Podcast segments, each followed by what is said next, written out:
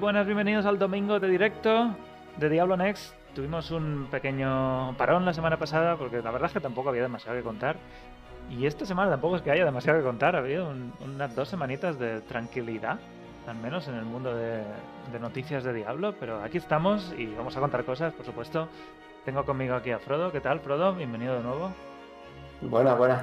Pues aquí, agobiado, agobiado. Agobiado, me estabas contando antes que en el Lost Ark, que está ahora de moda, que es prácticamente... Quizá nos han dado ese periodo de descanso en Diablo para que podamos Hombre, dedicar el tiempo necesario al Lost Ark. El director de Diablo ya se subió su 50, ya puso su Berserker 50 en El director hace de Diablo. tiempo, eh. el- eh, eh, Ferguson.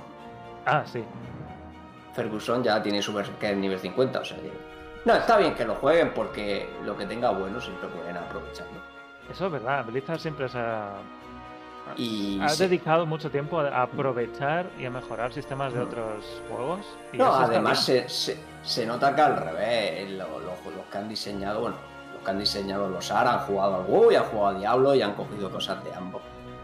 Y al final, al cabo, al fin y al cabo, es, todo esto es, es en beneficio de nosotros. Todos los que. Todo lo bueno que podemos coger de otros juegos y juntarlo y mejorarlo, eso va a ser bueno para, en este caso, si nosotros estamos hablando de Diablo, va a ser bueno para Immortal, que puede coger muchas cosas, ideas de los Stark, y Diablo 4 de quizá hecho, también podría apo- coger. apostaría que muchas cosas ya las ha cogido. Porque viendo cómo son, ¿Immortal? por ejemplo, lo- los asaltos a guardianes, me recuerda mucho a cómo han hecho el Infercario en Diablo Immortal. O sea que no me extrañaría que, que ya lo hubieran jugado y que ciertas cosas ya estén bebiendo de ella. Y, y esto todo, todo son cosas buenas para, para los jugadores. Si algo funciona, ¿por qué no cogerlo y mejorarlo? Y Blizzard es bastante experta en hacer ese tipo de mejoras a juegos o a sistemas en general que existen en otros, en otros juegos o quizá en otros medios también. Y mejorarlos y, y adaptarlos al, al entorno en el que se desarrolla el juego, en este caso Diablo, o cualquier otro de los juegos que, que han hecho. Porque, por ejemplo, Overwatch tampoco es una idea nueva. Hay, hay muchos juegos similares a Overwatch y creo que el- la influencia más clara es Team Fortress 2 o Team Fortress en general. Sí, lo que pasa es que era una idea que nunca se llevó a mucho potencial, ¿no? Por Exacto. decirlo así. Se quedó muy... Sí, no, si es que es igual. Aquí realmente los AR y Diablo Immortal, por los dos, por ejemplo, son MMO Action RPG.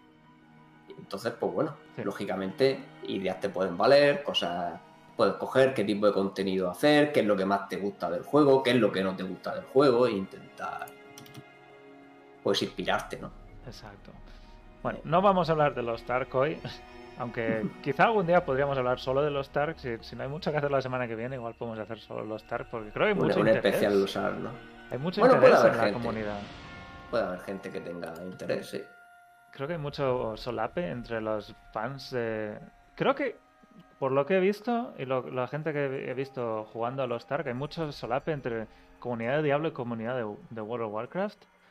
O en general, eh, MMOs y RPGs. Hay mucho solape en los Tark. Y eso, eso es bueno. No, no lo veo mal. Sí, es un juego que, que lógicamente es bastante entretenido y tiene puntos muy fuertes. También tiene sus defectos como todo, pero sí, sí. Y, sin duda, pues va a, Iba a decir a revolucionar el género. Va a tener muchas ideas que seguramente se van a quedar en el género para todos los que intenten ser también MMO. Lógicamente, para un RPG puro, poco puede copiar de los AR, en mi opinión. Pero para el que quiera mezclar toques MMO, creo que los ARC tiene muchas cosas que se pueden mirar o se pueden coger y, mejorar incluso.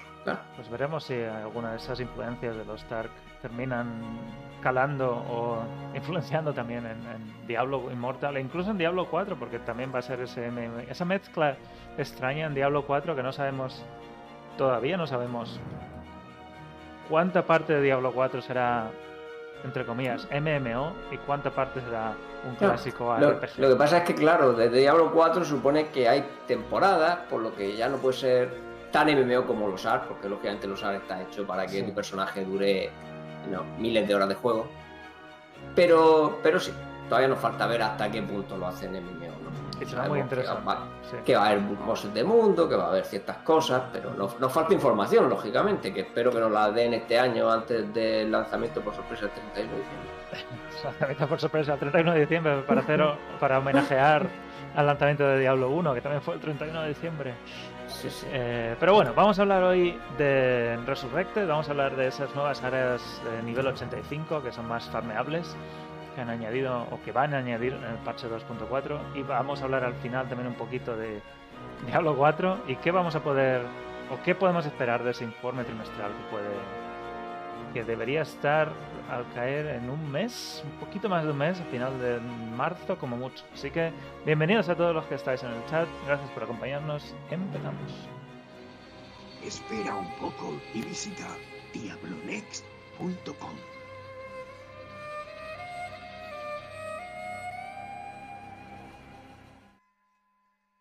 Pues empezando con Diablo 2 Resurrected, ya que la semana pasada no hicimos directo, se nos, no se nos olvidó, pero no habíamos hablado del final del PTR, que parece mentira, pero fue el día 9 o el 10 de... Bueno, aquí nos dijeron el día 9, el, miércoles 9 de febrero, que hace ya un par de semanitas de eso. Ahí fue cuando, bueno, una semana y media. Ahí fue cuando terminó el PTR y desde entonces no hemos sabido nada pero la única, el único comunicado oficial es que el próximo PTR, que en realidad es una continuación del PTR que acabó el día 9, será en el que probemos el comienzo de la jerarquía, jerarquía en el PTR solo. Que además incluirá otros cambios de balance que todavía no nos han hablado, del estilo del último cambio de balance que vimos en el PTR original. Así que todos estos cambios que, vimos de, de algunas builds igual vuelven a recuperarlas, igual mejor en Infierno definitivamente y Ráfaga Ártica. Sí, sí, no, va a ser la build top. Siempre. Han estado siempre muy cuidadosos de no hacer ninguna de, que ninguno de los cambios que han, que han, hecho hasta ahora desbanque a las builds más eh, OP o más efectivas en general. Pero han intentado un poquito subir o, o hacer que las builds que estaban muy mal se acercaran un poquito más a estas builds top que siempre parece ser que van a mantener. O por ahora no han tocado demasiado de esas de esas builds o de esas construcciones de, de, máximo nivel. Me parece que por ahí van los tiros. Quizá estos mm, cambios de balance serán de ese estilo también. ¿Cómo lo ves? Veremos, lo que pasa es que, claro, así para que la gente la juegue, o tienen que salir, claro. La gente juega Build por dos razones, principalmente. Son muy bestias, o tienen alguna cosa que hacen muy, muy bien, aunque no sean buenas en lo demás, o son muy divertidas de jugar. Así que esas son las opciones. o sea, si no las quieren hacer demasiado fuertes, o bien la orientan mucho, mucho a hacer muy bien una cosa, o, o tendrán que ser muy divertidas de jugar, o al final. Bueno, alguien por variar las va a jugar, pero pero no es no van a ser, óptimo, no van a ser, muy caro, claro, claro, muy complicado. no va a ser una constante, ¿no? Sí, es, es una buena idea, creo que, que, que consideran otras habilidades. Por ejemplo, al, al druida de mascotas se quedó todavía muy, muy por debajo de lo que podría ser o de la potencial que podría tener. Infierno era una de esas habilidades que intentaron mejorar, pero por la forma en la que se lanza, yo creo que por el diseño de la habilidad es complicado que en es- esa habilidad en concreto llegue a ser en algún momento incluso algo considerable. Claro, es que es difícil hasta qué punto tienes que mejorar ciertas habilidades para que lleguen a ser ¿no? Eh, suficientemente Exacto. buenas, porque por, a nivel diseño ya puede ser que la habilidad eh, tenga ciertas limitaciones que hacen casi imposible. ¿no? Tendrías que multiplicarle tanto el daño que digas tú, bueno, es que da igual lo mala que sea la skill que va a one-shotear a Diablo. Bueno, Y es ese, es ese- esa dicotomía entre, bueno, la queremos hacer buena, pero igual es tan buena que en ciertas situaciones, como vimos hace unas semanas, ah, la, la build esta del paladín, del aura de fuego, que mataba a todas las vacas sin hacer nada. Prácticamente andabas por el campo y las vacas se morían. Eso nos probablemente la- las nerfearon porque no es, no, no es divertido, entre comillas, no tiene ninguna técnica o ninguna habilidad usar esa build, Hombre, simplemente andar por la- ahí. La única ventaja que tenía es que, claro, era una build que no se parece en nada a ninguna otra de Diablo, ¿no? Realmente en Diablo no hay ninguna build pasiva, por decirlo así, porque las de mascotas ninguna llega a ser pasiva. Bueno, porque el druida no mata y el necromante pone si te estás tirando las maldiciones mínimo o, o la explosión de Sí, cadáver, ¿no? sí. Entonces, claro, realmente era una build totalmente diferente. Yo creo que por eso hubiera podido gustar a cierto tipo de jugadores que les gusta este- ese tipo de cosas, pero bueno, lógicamente, supongo que al final te aburrirías de jugarla, creo yo, pero bueno, no sé. Es, algo, es ese tipo de cambios que podemos esperar en este último parche, o último entre comillas, porque además nos han dicho que habrá cambios de balance en el parche de jerarquía que, no sé, en las próximas semanas o dos semanas debería estar ya ahí. Pero luego en el parche final, entre el de jerarquía y el parche final, también habrá otros más cambios de balance. Así que tenemos al menos dos, dos parches PTR o no PTR en el que tendremos cambios de balance a todas estas habilidades que están ahora intentando balancear. Así que si en el siguiente de jerarquía Sí, todavía no es sí. lo que nosotros queremos, Claro, todavía hay una yo- oportunidad más. Claro, yo imagino que lo que harán es que el de jerarquía meterán los cambios que vean convenientes para que se prueben mientras la gente prueba la jerarquía y así también se anima un poco, ¿no? Más a jugarla algo más. Y ya, pues según ese feedback, pues para el parche ya final, que se supongo que no se probará, lo probaremos ya en directo en el de verdad, pues harán cambios mínimos, ¿no? Por si algo ha salido mal o, Claro, otra ese- vez se ha quedado ese periodo corto, se ha también- pasado. ¿no? Es ese periodo entre. Habrá ese periodo también entre parche y comienzo de jerarquía, como suele ser en Diablo 3. Hay, a lo mejor, en principio era semana, una semana, una semana y media en las primeras temporadas entre parche y, y el comienzo del- de la temporada. Y imagino que aquí también dejarán una semana o algo así para ver que todo Sí, va bien y no hay ninguna. Al final de- depende de, de, claro, de los cambios que haya que hacer, ¿no? No se pueden arriesgar tampoco a, a que algo salga demasiado más. Exacto, Esperemos, porque ¿no? la jerarquía- están teniendo tantísimo cuidado con este comienzo de jerarquía. Recordad que el juego sale en septiembre y todavía estamos aquí esperando la jerarquía. Claro, es que como el juego dio tantos problemas, Sí, eh, pues la jerarquía tiene que salir bien, porque ahí va a estar la carrera, tal.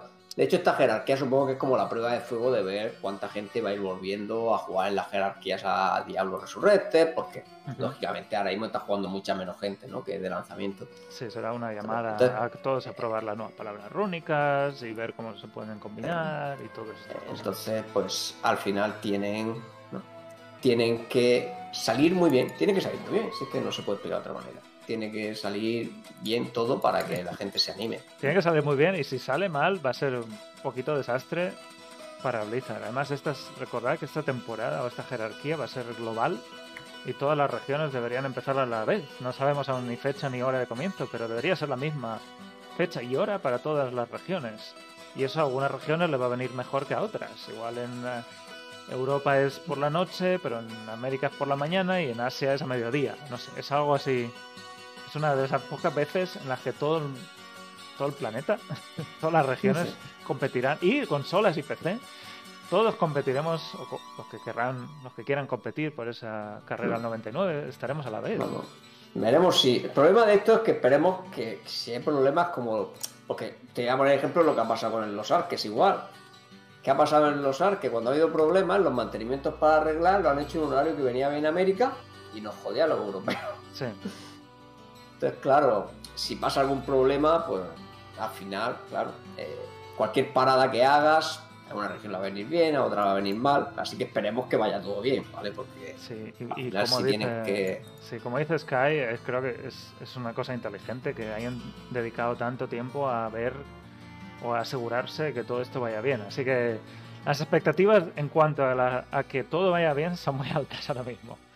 Solo porque vayamos desde septiembre esperando este comienzo de temporada. Pero bueno, esperemos que quizá en un mes, una cosa así, debería... Si todavía queda un PTR y un parche por salir y un par de semanas entre medias, final de marzo, quizá. Sí, es Ya lo posible. hablamos, pero sí. Todavía no sabemos Además, nada por- de PTR, Por ahí se va una fecha pero sí, todavía no razonable. Yo más rápido lo veo difícil, porque eso, yo creo que seguramente el PTR empezará en un par de semanas, durará al menos una semana y luego dejar menos una semana de descanso mientras lo preparan sí. todo. ¿no? Y hablando de cambios, en, en The Bronsky 125, que es uno de los creadores de contenido bastante más bastante conocidos, hizo una encuesta con 7000 votos sobre qué quería ver la gente más en, en Diablo de Resurrecto, en el parche 2.4 en general. Y la gran mayoría, un 64%, mucho más alto que el resto de votos, es ser un poquito más agresivo con los cambios. Así que, al menos en esos 7.000 votos, que la verdad es que son bastantes para una encuesta hecha en, Twitter, es una cantidad bastante importante de gente que quiere ver un poquito más de cambios significativos. Y quizá los puristas sean muy, muy ruidosos, pero igual no son tantas personas como, como los que quieren que a lo mejor haya unos cambios más significativos. Y aquí incluimos cambios de balance, cambios de balance en objetos, de balance de habilidades, balance de objetos, incluso nuevos, nuevos objetos, nuevas palabras rúnicas ya las hemos visto, pero ¿por qué no nuevos objetos? O balancear los que ya existen, que cuántos, no sé, el 90% son de objetos únicos son bastante Sí, poco útiles o no- inútiles. Sí, sí, no, no se usan, ¿no? ¿Alguna manera de hacer que todo eso sea un poquito más interesante? la- que no sea solo el mejor anillo es el Jordán o la- el Vulcatos. Los y no Bueno, algún, alguno- algún anillo más que se usa ocasionalmente, como el Raven Frost y demás, pero, pero sí, hay, hay mucha capacidad de mejora. Es que si te pones a ver toda la lista, lo que tú dices, el 80-90% no se usan realmente en ninguna build top. Y esto hemos hablado mil veces aquí también en, el- en los directos de que, al menos mi opinión, es que sí que me gustaría que hubiera un poco más de balance, más agresivo, como dicen aquí en la encuesta. Yo sí hubiera votado un poquito más agresivo con los cambios. Creo que a Diablo 2 le vendría muy bien este tipo de balance y de cambios. Y creo que un primer paso es este parche 2.4, donde han hecho cambios de balance bastante significativos.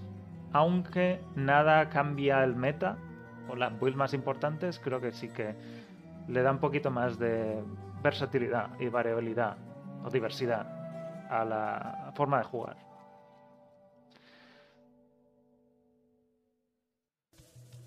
Pero bueno, No, como, dicen ¿Tú por ahí, bueno, sí, el equilibrio, el, el equilibrio del PvP es problemático, pero claro, sí. al final lo que pasa ahí es que para estos tipos de juegos. pero no es, ya no es problemático ya.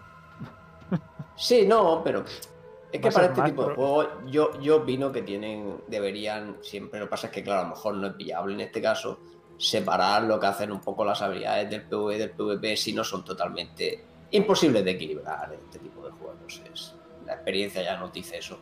Sí, de hecho, saliéndonos un poquito en los Stark, ¿cómo es el PvP, Frodo? Pues eh, bueno, de hecho no está muy bien equilibrado, pero, pero bueno, tiene tiene eso. De hecho, las habilidades no hacen lo mismo en PvP que en PvE, tienen hacen es. cosas diferentes. Y además, pues está que el, el PvP que más se usa, que es el de 3 vs 3, no, el, el equipo y todo eso no afecta, está totalmente equilibrado. Básicamente es como que te pones, todos tienen los mismos puntos de habilidad, te ponen los puntos de habilidad y con eso haces PvP. ya en realidad no juegas con tu personaje, es un personaje predefinido para Sí, hacer bueno, sí, o sí. eh, bueno, es el tuyo porque le puedes poner las cosas estéticas y ya está. Pero vamos, que sí, es los puntos, todo el mundo los mismos puntos y sin otro tipo de efectos. Y entonces, pues. Y aún así no han conseguido equilibrarlo muy bien, porque ellos mismos lo dicen que no está muy equilibrado, que es una cosa secundaria. Es muy complicado equilibrar este tipo de cosas en PvE y en PvP en juegos de este. Con la claro, al final todos los juegos van a ese tipo, porque bueno, World of Warcraft es igual, en PvP, en PvE hacen cosas diferentes. De hecho, Diablo Inmortal también ya vimos que las habilidades pueden hacer cosas diferentes en PvP y en PvE. De hecho, las estadísticas pueden hacer cosas diferentes en PvP y PvE. Así que claro, realmente el problema es que, claro, Diablo 2 están cogiendo una base muy antigua y eso pues no sé hasta qué punto es viable, no sé cómo estará el código para que realmente puedan meter ese sistema. Pues complicado, no creo que... Eso además cambiaría quizá demasiado la esencia del juego y lo cuidadosos que son con todas estas cosas. Pero el problema es que es eso. Al final, claro, el meta de PvP tampoco es que esté muy equilibrado, porque al final, bueno, se, se inventan sus propias reglas, ¿no? En Diablo 2 hay cosas que no se dejan usar, ese tipo de cosas. Pero claro, si empiezas a hacer muchos cambios a build, pues se puede destrozar mucho más y ya no es lo que la gente conoce. Y es lo de siempre lo que hablamos, ¿no?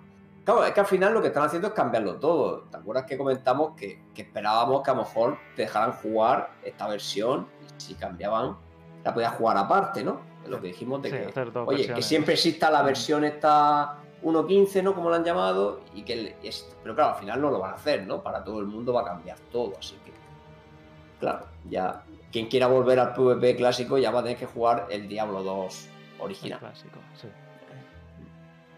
Pues a ver esos cambios de balance, pero por lo que por las últimas encuestas y en general lo que he visto en la opinión de la comunidad la gente quiere un poquito más de agresividad en estos cambios y mucha gente pide un nuevo endgame un acto 6 que se habló se, rumoreó aquello que era totalmente falso, por supuesto. Era una broma del acto 6 y todo esto, pues no, no creo que nunca lleguen a hacer algo tan de tanto desarrollo como una nueva clase, un nuevo acto o algo de este estilo, pero cambios como los que hemos comentado sí que son más... Si no tuviéramos más Diablo en marcha, pues sería viable, pero es que realmente teniendo Diablo Inmortal, teniendo Diablo 4, yo creo Ahí es donde está el futuro, ¿no? Una locura hacer ese tipo de cosas. Sí, aquí también tenemos que decidir un poco, bueno, ¿dónde ponemos el dinero? ¿Dónde metemos a la gente a trabajar? En un acto 6 de Diablo 2, sabiendo que tampoco hay mucho, como hemos dicho, mucha flexibilidad en, en una base tan antigua, o metemos a gente en Diablo 4 para hacer Diablo 4 el mejor Diablo del mundo, o un Diablo Immortal para hacer el mejor juego de móviles del mundo. Sí, bueno, el mejor activo de RPG. Bueno, incluso el mejor juego de móvil del mundo podría incluso llegar. Tampoco hay tanta calidad ahí. Pues eso, cada uno tiene su opinión y creo que todas son válidas. Ya veremos por dónde van los tiros y veremos por dónde eh, ese nuevo parche de PTR que debería ser pronto con la jerarquía. Veremos por dónde van los cambios y si, si hay mucho cambio, mucho meneo en el meta en las builds más potentes o si todavía las guías más potentes van a seguir siendo más o menos las mismas, que creo que va a ser así. Así que vamos a hablar, vamos a hacer una mini transición y lo siguiente que vamos a hablar es de otros cambios que había en el SPTR, en este caso de las nuevas áreas de nivel 85. Espera un poco y visita diablonext.com.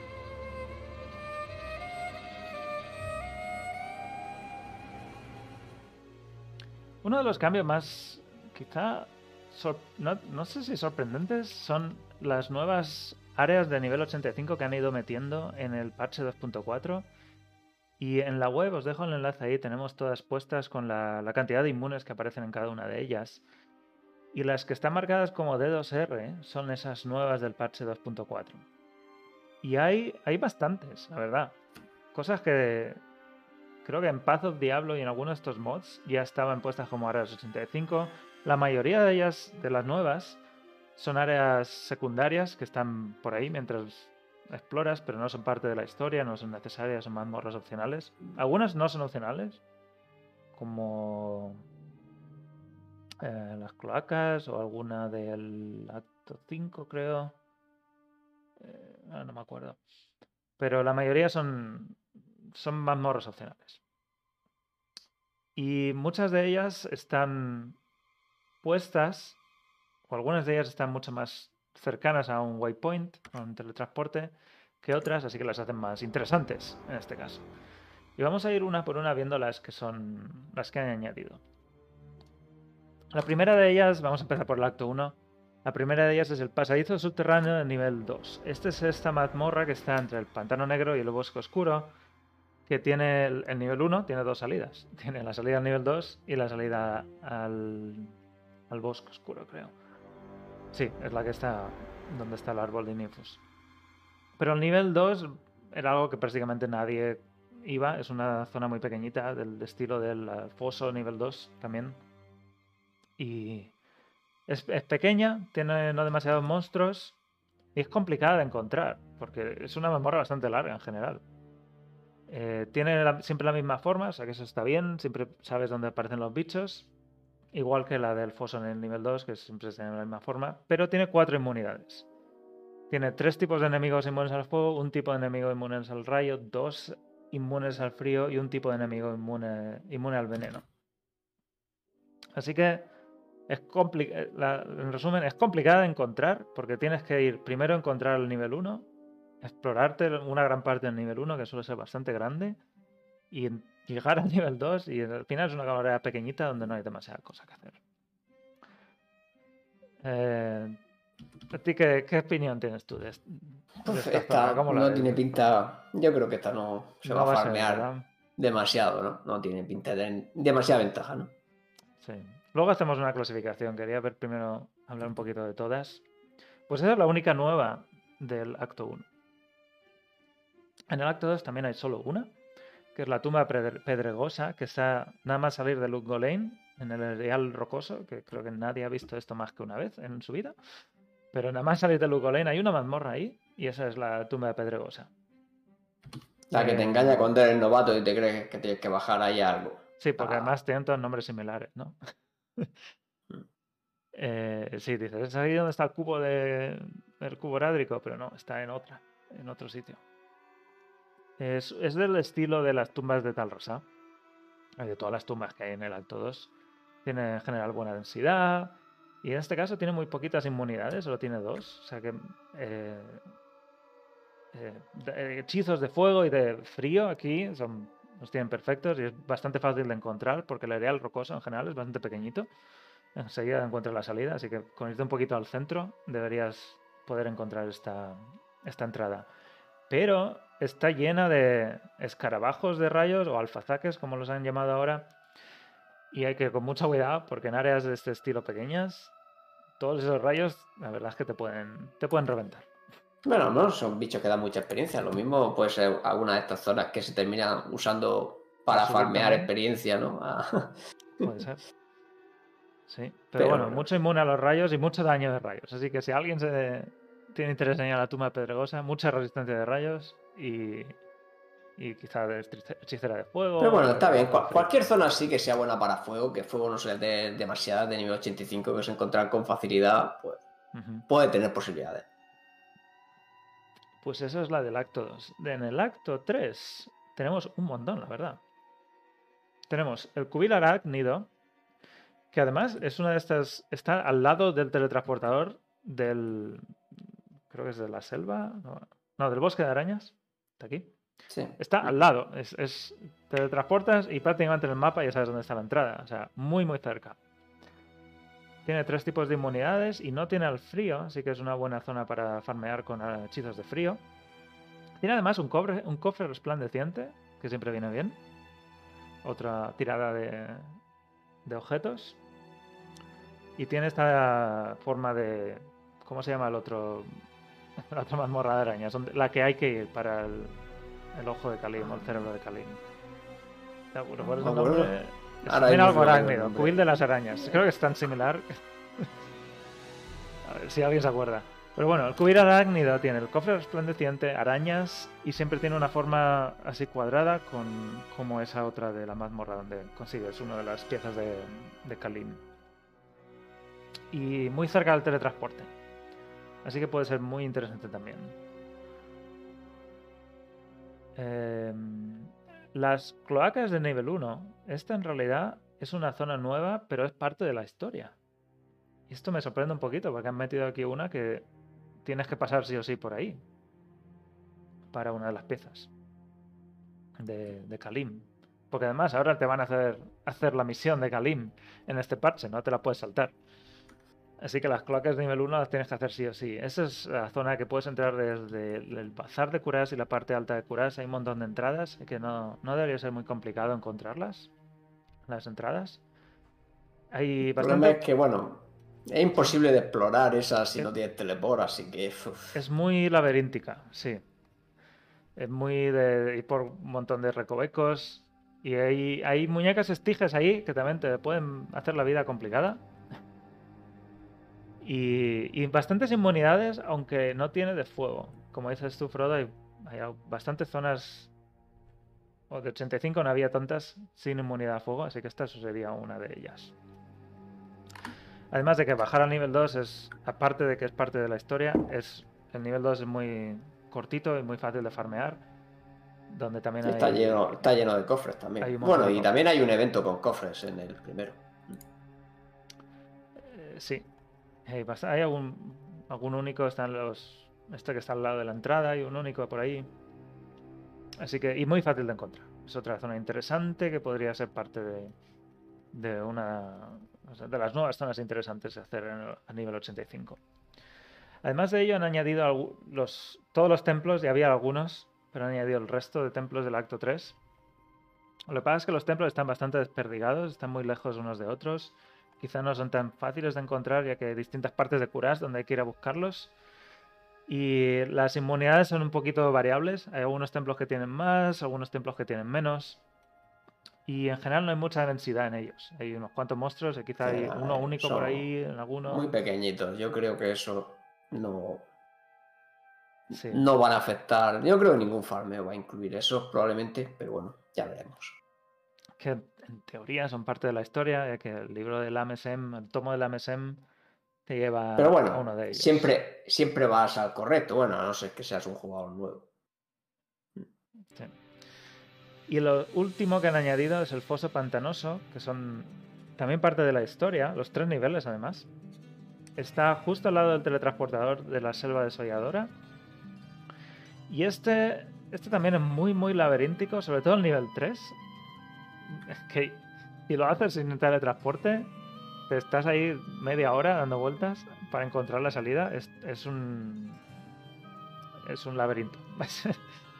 y además te puedes perder y ir a una zona sin salida. Y hasta que encuentres el cofre del final, donde está la pieza de Kalim, no me acuerdo cuál es, la que hay allí, es bastante complicado. Así que esta es una área que no solo es obligatoria, sino que es además muy estrecha, muy pasillera, muy complicada en, cuanto a, juntar enemigos. Y además tiene muñecas estigias, que creo que es uno de los enemigos que todos odiamos.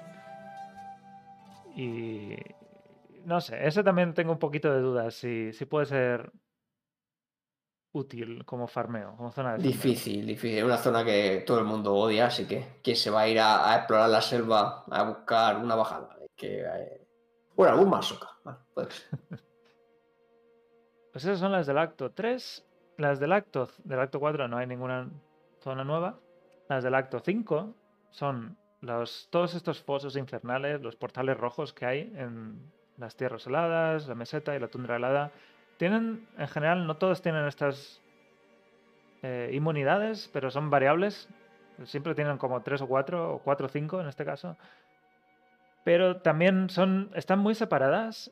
las zonas estas son bastante grandes y los portales están así un poco en el medio. No sabes si están un poquito más arriba, un poquito más abajo, más hacia la izquierda, más hacia la derecha. No deberían ser demasiado fáciles de encontrar. No tienen demasiada densidad tampoco de monstruos. Y tienen estos señores del foso, estos que pegan con el, el, el doble, ¿cómo se llama? Estos que pegan doble, pegan doble velocidad, que tienen frenesí. Sí, sí, como los se llama, esos. ¿no? Que no sé cómo se llama ahora mismo. Lo... Sí, los Sí, minotauros. sí, esos son, son un verdadero horror, sí. que están ahí y eh, son monstruos. En el acto 5 son los monstruos más complicados de, de farmear y de, de derrotar, así que también es, es una zona complicada que puede ser un reto mm, complicado. Y, en fin, está bien que las hayan hecho 85, ahora es 85, pero igual no son de las más óptimas para farmear.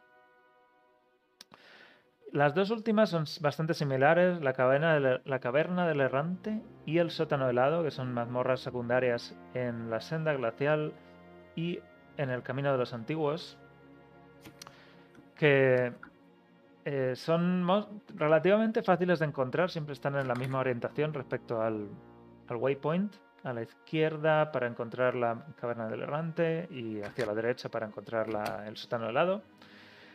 Muchas, bastantes inmunidades. Esta tiene 5 y esta tiene 4. Por supuesto, imposible ir ahí con, con habilidades de frío. Zonas del acto 5 con, que están todas heladas, así que siguen un poco la temática de inmunidad al frío. Y tienen enemigos también bastante fuertes, como los sucubos, que además te reducen las resistencias.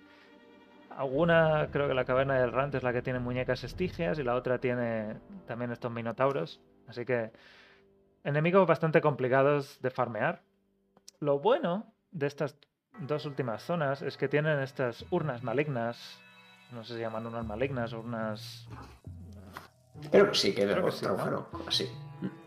se han cambiado las traducciones. que pueden hacer que te invoque un élite, que el siguiente enemigo que encuentres sea un élite o un, único. Así que eso le puede añadir un poquito más de interés al farmeo de estas dos zonas de hielo del acto 5. Pero con la, con la complicación de los enemigos que suelen aparecer en estas zonas, igual las hacen un poquito demasiado complicadas como para considerarlas un farmeo, como dicen, un farmeo de, jugar con una mano. Así, no preocuparte demasiado. Y esas son todas las zonas que han añadido de nivel 85 o que van a añadir en el parche 2.4.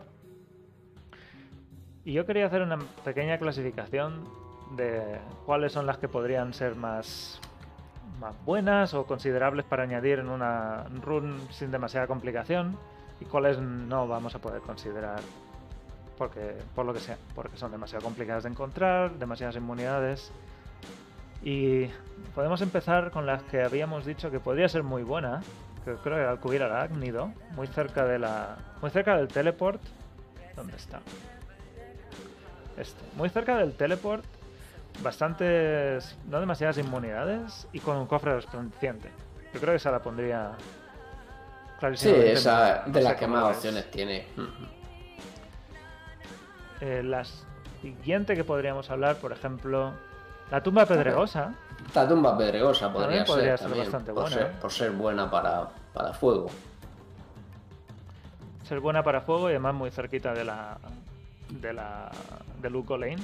Así que yo creo que esas dos sí que pueden ser bastante buenas. Vamos a ver el foso pantanoso, que es esta que está en laberíntica del acto 3. ¿Dónde la pondríamos? ¿Normal o, mala directamente? También son tres niveles. Yo creo que, yo creo, yo que no sé. Yo la pondría mala, es que encontrar eso es un horror, ¿no? Esta se supone que no está tan lejos del teleport. Pero entrar ahí y ver y no, es, muy random, eso no tiene por qué estar cerca. Es porque Foso.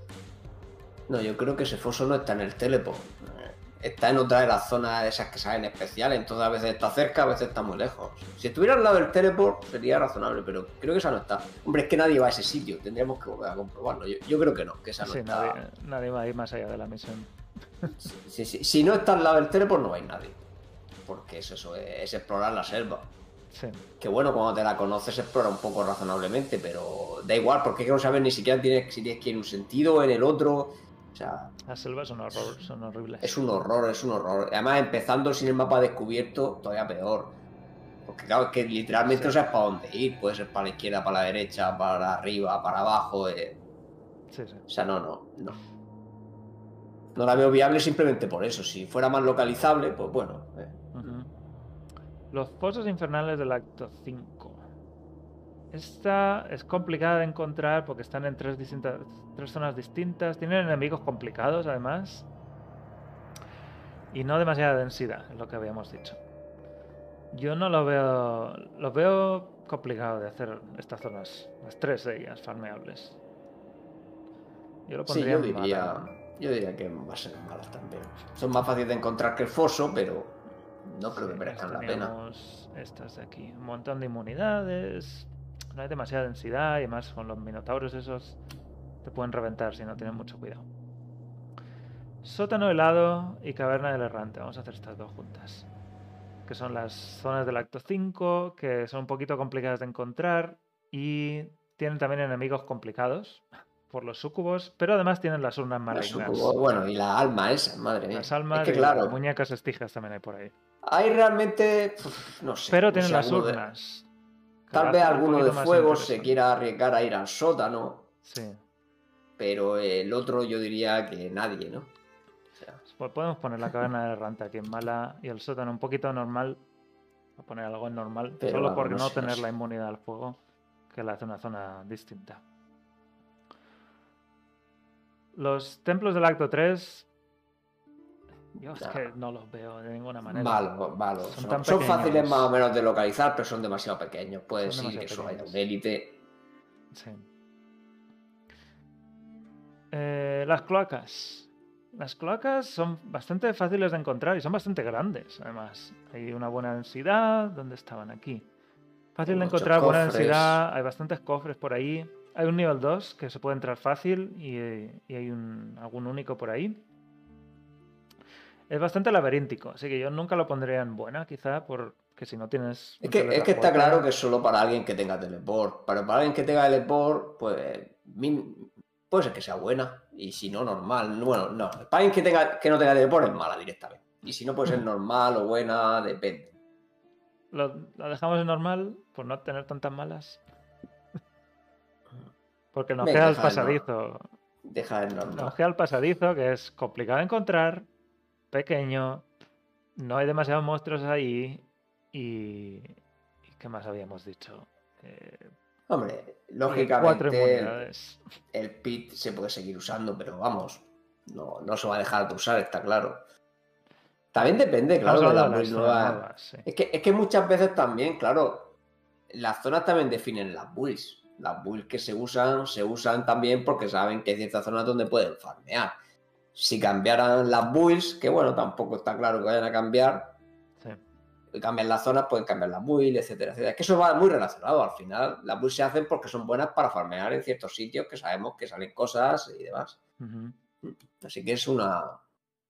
Cualquier cambio en una de las dos cosas puede cambiar la otra. Claro que no va a ser tan rápido ni tan directo, pero.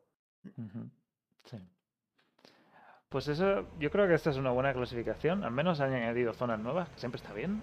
que to- Hay más variedad y si alguien de verdad se quiere dedicar a farmear estas cinco, pues siempre puede hacerlo. Lo que pasa es que no es lo más fácil o óptimo. Pero las dos más interesantes que hemos hablado que son el arácnido al lado del teleport, una zona pequeñita, con un cofre, con enemigos sencillos, relativamente sencillos, muy fácil de llegar. Y la tumba pedregosa también muy fácil de llegar, sabes de Luco Lane y debería estar ahí. Y todos nos conocemos esa, ese tipo de, de, de tumba, que son las de Tal Rosada, son las mismas, del mismo estilo. Eh, y con un nivel. ¿Tiene nivel 1 nivel 2? Esta, la verdad es que no he entrado nunca y no, sabría decirte. ¿Tiene un cofre? Su- Suelen tener un cofre estas. Esa creo que tiene dos pisos y un cofre. Madre mía, es que hace No siglos sé. que no entro. ¿Alguien, alguien ha entrado ahí alguna vez? Creo que, yo, yo creo que queriendo. entré en la, en la beta de. En la beta de Resurrecte entré para, Por pasar para echarle un vistazo. Digo, porque no va a entrar nadie, vamos a entrar, no va a ser que haya un bug, pero ni me acuerdo. Pues eso sería. Esas dos serían las más de las nuevas. Por supuesto, las originales siguen ahí y algunas de ellas son muy interesantes y no, no estamos haciendo clasificaciones de todas, sino solo de las de los nuevos añadidos. El Cubil Aránido y la Tumba Pedregosa son de las, dos mejores candidatas a añadirse a una run de Áreas 85. Así que si estáis de acuerdo, decídnoslo y si no lo estáis, también comentarnos si alguna cambiaríais, alguna clasificación de estas que hemos hecho, la cambiaríais de hacia normal o hacia mala o hacia buena. Quizá, quizá tenemos aquí algún fan de la caverna del errante. Quién sabe. Hombre, hay gustos para todo en esta Es- vida, ¿eh? Exacto, para, para gustos colores. Pues esta es nuestra clasificación. Lo, ¿Algo que añadir? O pasamos a, a lo siguiente. Yo creo que ya hemos comentado bastante. Pues muy bien. Pues vamos a hablar un poquito poquito de todo para lo que queda. Así que ahora seguimos.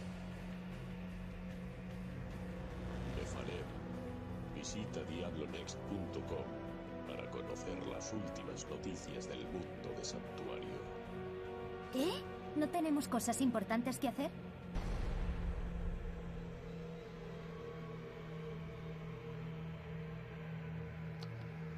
Pues estamos a mitad entre dos informes trimestrales de Diablo 4 y debería salir el siguiente antes del 1 de abril.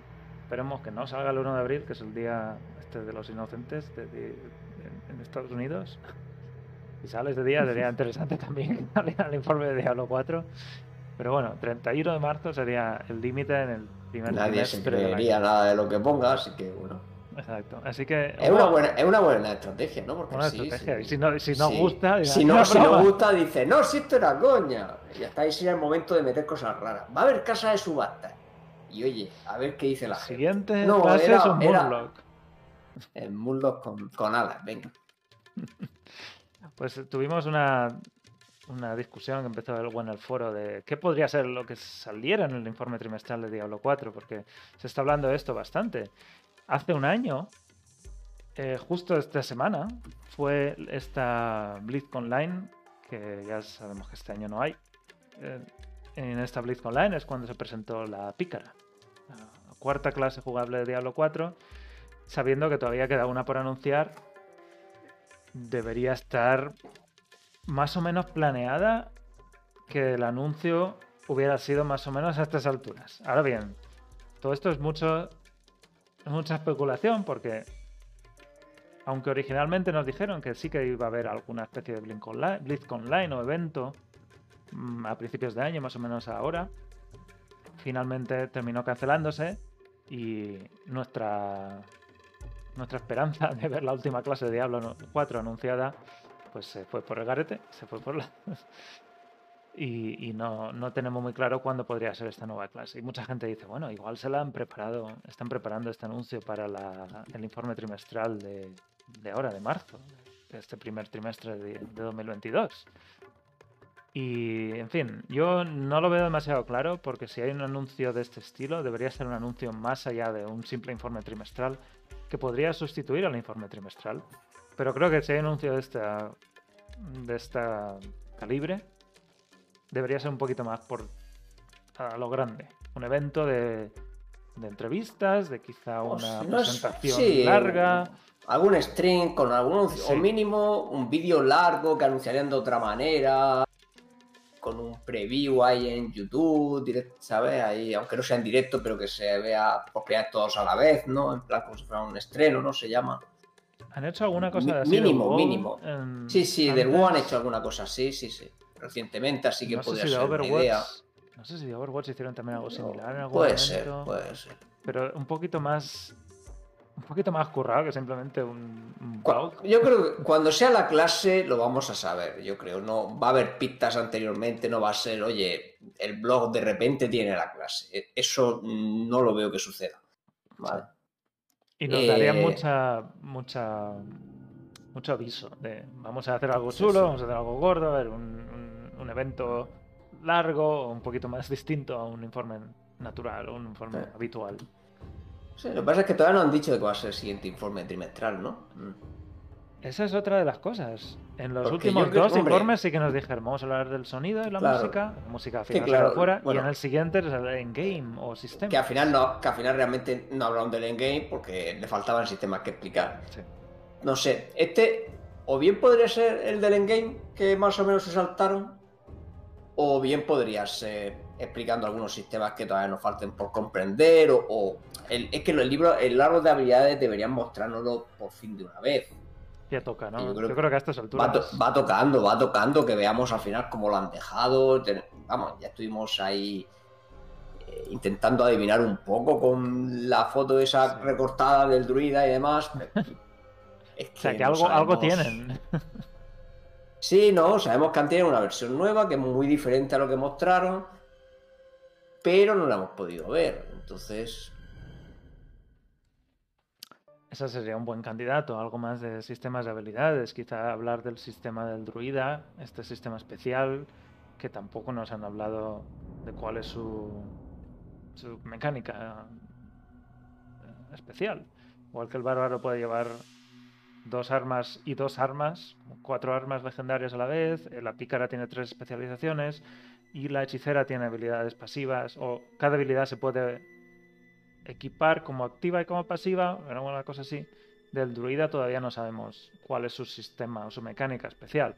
Y por supuesto de la nueva clase tampoco lo sabemos, de la quinta. Esa sería una opción. Sistema de endgame, habilidades, eh, algo más quizá del mundo abierto, un poquito más de construcción del mundo o de estos eventos o cosas que se pueden encontrar por ahí. Nos hablar un poquito de los asentamientos y alguna de estas cosas, pero se quedó también un poquito en el aire de cómo se va a integrar todo eso. En muchas cosas que no sabemos. No, real, realmente falta por, por Las explicar. mazmorras especiales To- to- todo el juego. falta por explicar todo el juego. Estamos, Eh, estamos ya a una altura de desarrollo en la que muchas de estas cosas deberían estar ya bastante claras. Sí, Sí, seguramente muchas estén bastante definidas, solo que no nos las han mostrado todavía. la itemización ha cambiado tantísimo que yo creo que ya no vamos a saber que la próxima vez que la veamos se va a parecer nada a lo primero o a lo último que... Que lo último fue además en, do- en diciembre... En diciembre de 2020. Fue esa, ¿verdad? La última vez que hablaron de objetos. Sí, diría que sí. Más allá de la Claro, extracción se- de los se- poderes. se- seguimos sin saber lo que es el overpower. Muy importante, que necesitamos una Aunque actualización bueno- trimestral solo de Aunque bueno, después de haber jugado a los Ark, Hay overpower que, ahí. que- que a lo mejor es el daño de Stagger.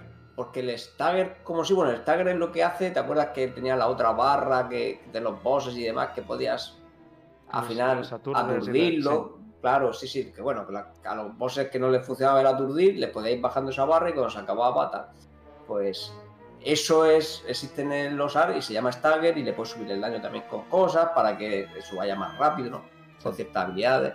O sea, que, que a mí me vino a la cabeza, digo, ¿te imaginas que el overpower es esto? Porque podría ser que esa estadística exista en, en Diablo 4, de alguna manera, ¿vale? Ya que podría que ser versátil contra bosses o contra... claro. que potencia la. Sí, a la- a la- a la el velocidad a la que puedes- sí. Claro, claro. Pero bueno, por decir que, que esa estadística la hemos visto mil veces y nunca han dicho ni lo que es. O sea, sí. Al Pero nivel bueno. que conocemos la indemnización. Es que no. Volviendo a Diablo 4, la, una de las. La, grande la gran promesa es. Será, o la gran, la gran esperanza es tener un anuncio de clase en un informe trimestral. La, lo- yo no lo veo, claro. Yo creo que si hay alguna especie de Blitz con este año, se lo guardarán para entonces, ya que sabemos que Diablo 4 no saldría este año. En teoría se retrasó respecto a las estimaciones originales, que lo quizás la apuntaban hacia 2022, pero como todo se ha retrasado un poquillo, pues igual ese anuncio de clase lo dejan un poquito más ya cercano a la salida del juego y, y que, tengan, que tengan el tiempo, que se tomen el tiempo necesario para que todo esto salga bien. Porque Diablo 4 es una apuesta muy importante en Blizzard ahora mismo. Si no, la más importante, junto a Overwatch 2 o cualquier otro proyecto que no sabemos ahora qué puede ser. Pero de los conocidos, Diablo 4 quizás es la más la apuesta más importante. Así que tienen que hacer las cosas muy bien, tomarse las cosas con calma y no repetir los mismos errores de Diablo 3, que salió pues como salió. Así que a ver qué pasa con este informe trimestral. Pero sea lo que sea, va a ser una sorpresa. No tenemos ni idea qué- de queda, ser. queda un mes escaso, ¿no? O sea, Sí, sí, estamos ya con que la en cuenta atrás. En teoría queda un mes. Estamos con la cuenta atrás para el informe trimestral. Así que muchas ganas de verlo muchas ganas de ver con qué nos pueden sorprender. Y oye, mucha suerte, una, no fecha de salida, pero un principio de 2023 o mitad de 2000 o simplemente 2023 estaría bien también. Pero igual muy pronto.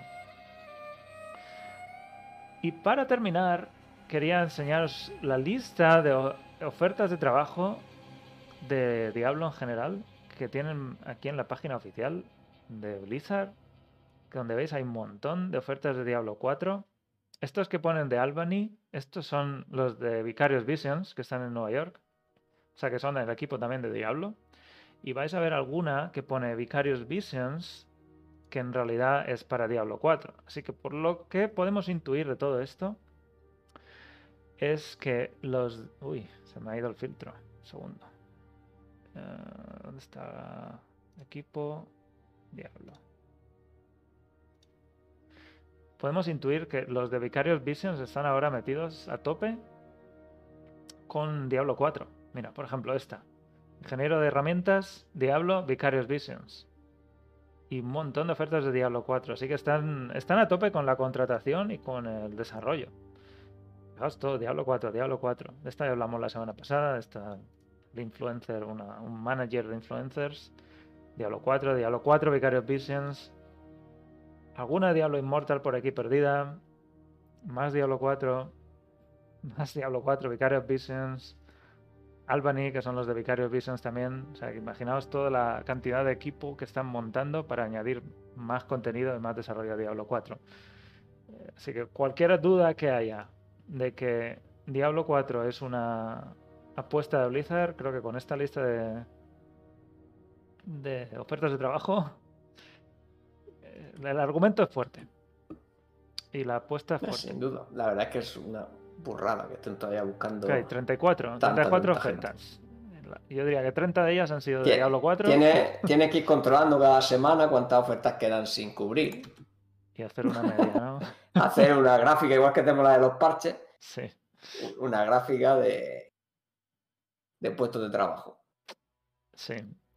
Pues eso es... que también sabemos que para el futuro querrán meter, o sea, que esto no es solo lanzarlo. Diablo 4 es un proyecto que quieren ir actualizando en el futuro constantemente y...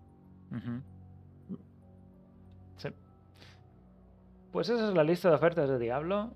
Que si, si, vemos una a una, al final es demasiado, pero casi todas piden lo mismo: que conozcas mucho de la franquicia, que que quieras trabajar en un equipo con mucha pasión por el juego, que tengas experiencia en juegos de RPG, lo, del estilo. Nada especial, pero lo que queremos sacar de aquí es que hay mucha contratación en Diablo 4, mucho, mucho, eh, mucho, mucho dinero metido ahí, mucha, eh, mucho esfuerzo de dinero por parte de Blizzard. Eh, en desarrollo Seguramente Mínimo será el segundo equipo más grande de, Blizzard ahora mismo después del, del WoW y, veremos si no es ya el primero, ¿eh? Puede ser. Puede ser que incluso sea el primero, ¿eh? Ya Diablo 4. contando todos los de Vicarious Visions, si están es que, claro, la mayoría metidos ahí. Claro, es que de Vicarious mm, lo más probable es que la gran mayoría haya ido a Diablo 4 o un buen porcentaje. Y Vicarious serán 500 personas, ¿no? No lo sé. Eh, si no recuerdo mal. No sé si todos se han ido exactamente en paquete y demás, pero creo recordar que eran cerca de 500 personas vicarios. O lo leímos alguna vez, no sé ya si todo el equipo ha venido a Blizzard, ¿no? Pero... Bueno, quítale todos los que sean posiciones duplicadas. Sí, claro. sí, sí, claro, los que sean, lógicamente no todos eran diseñadores, ni programadores, ni cosas así, porque lógicamente los que se dedicaran a otro tipo de cosas probablemente no lo han llevado, no lo en plan marketing, ese tipo de gente, no creo que los hayan cogido, pero bueno. Y bueno, que Vicario Bison no estaba 100% entregado en Resurrected, también han hecho otras cosas. Imagino que eso se habrán terminado en otras partes de Activision. Aunque se integró como Blizzard, pero imagino que todos se habrán movido un poquillo. En fin, esa es la, esa es la nota de que Diablo 4 va viento en popa, con la maquinaria a tope y que tenemos ese informe trimestral en poquito más de un mes, debería ser, como máximo. Y para terminar, una nota rápida de que la, tienda de Blizzard, la Gear Store, ha abierto las puertas de nuevo, estuvo cerrado un mes, o más de un mes. Y ahora ha abierto con un nuevo socio. Antes era Fanatics y ahora es, el socio es... Eh, no me acuerdo quién es. A ver si puedo entrar y me lo dice. Mm.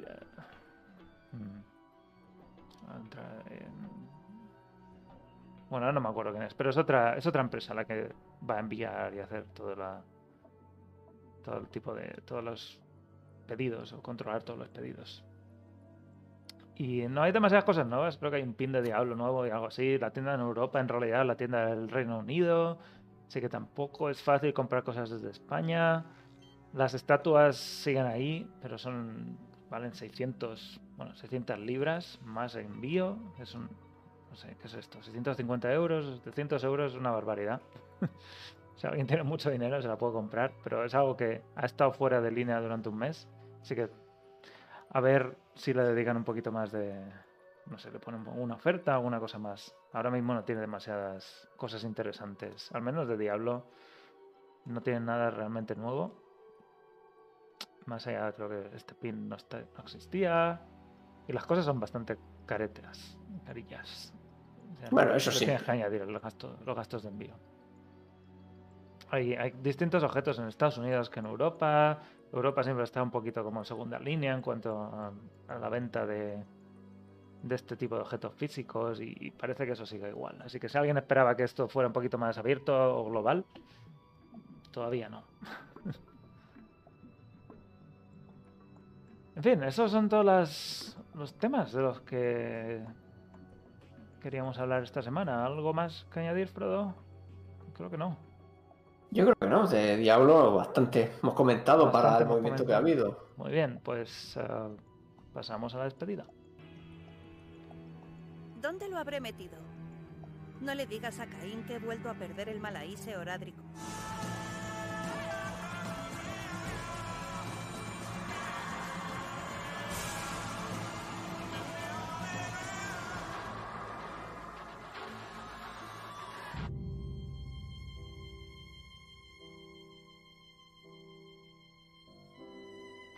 Y hasta aquí las noticias de la semana, o de las últimas dos semanas. La verdad es que estamos en unas semanas tranquilitas en cuanto a novedades en, en la saga de Diablo, pero oye, hay mucha cosa, mucha gente jugando a los Tark, así que creo que eh, entretenimiento Sí, hay, sí, hay bueno. suficiente. Bueno, pero mientras están en cola, pues siempre tienen algo que hacer. Exacto. O sea, alguien aquí está esperando en cola durante todo el directo y todavía no ha entrado, por favor, decídnoslo. Porque así sabemos que al menos hay una hora de cola. ¿Cuántas son las colas más largas? ¿Cuánto has visto, Frodo? En, horas, En- Sí. creo que mi servidor ha llegado a tener 5 horas de cola. Cinco horas de cola en- ah, por la tarde en Europa. En hora pico, sí, de, de fin de semana y tal, Sí. sobre todo. Eh. Pero bueno, ahora abrirán una región nueva. O sea que si alguien no lo prueba por las colas y quiere jugar en Europa del Oeste, sé como lo han llamado, pues. Ahí puede jugar sin Europa, cola. Europa occidental sería, ¿no? Creo que lo han llamado, sí, Oeste. creo. La otra es Central. Sí. Pues el juego es gratis, se puede probar, por supuesto. Y eh, Frodo tiene alguna guía en su canal, ¿no? De los. Sí, tengo unas, tengo unas cuantas. sí. Así que podéis pasaros también por el canal de Frodo y de cualquier otro de los creadores de contenido que hay. Ahora está de moda, así que es un buen momento para meterse ahí y ver cómo es el juego. Mientras tanto, en nuestras tierras, en nuestro continente de Diablo, pues seguimos esperando el PTR, el segundo PTR, o PTR y medio de Diablo 2 Resurrected. O el tercer PTR, realmente. Sí, teóricamente el tercero, que sería el comienzo de la jerarquía en PTR, con algunos cambios de balance más. Seguimos esperando al parse final 2.4 y al comienzo de la jerarquía, que a estas alturas ya hasta final de marzo no, no deberíamos esperarlo, menos que seamos muy muy optimistas. El informe trimestral de Diablo 4, a final de marzo seguro, seguro entre comillas, porque también se han re- retrasado alguna vez. Y de Immortal estamos también un poquito en la inopia. Sí, yo esperaba en marzo que se acabó la siguiente prueba, si había otra prueba, que tú crees que no, bueno, ya, ya veremos, pero bueno. Si hay otra prueba, debería ser en marzo, por ahí, como muy tarde, a no ser que va a ser unos días, una beta abierta unos días, que se podrían esperar un poco más. Total, que el 31 de diciembre tenemos jerarquía de Diablo 2, informe de informe trimestral de Diablo 4 y beta de Diablo Immortal. Así que ese día, Todo, todo, toda la venga. tomaos el día libre, porque vamos a estar ocupados. Y, y con eso terminamos hoy. Así que, Frodo, un placer tenerte por aquí. Y- Nah, igualmente, a ver si hay más movimiento la semana que viene o a la otra. Exacto, si hay noticias, volveremos la semana que viene. Gracias a los que habéis estado en el chat y en el directo siguiéndonos. Eh, veremos si la semana que viene volvemos. Lo dejo aquí un poquito en el aire, porque si de verdad no hay nada, igual nos tomamos otra semana de descanso hasta que tengamos más información del PTR, de Diablo Resurrected. Pero si no, si tenemos algo importante que contar, volveremos aquí el domingo a las 9 Nosotros nos vamos, seguimos en diablonext.com y también en Twitter, arroba diablonext. Buenas noches.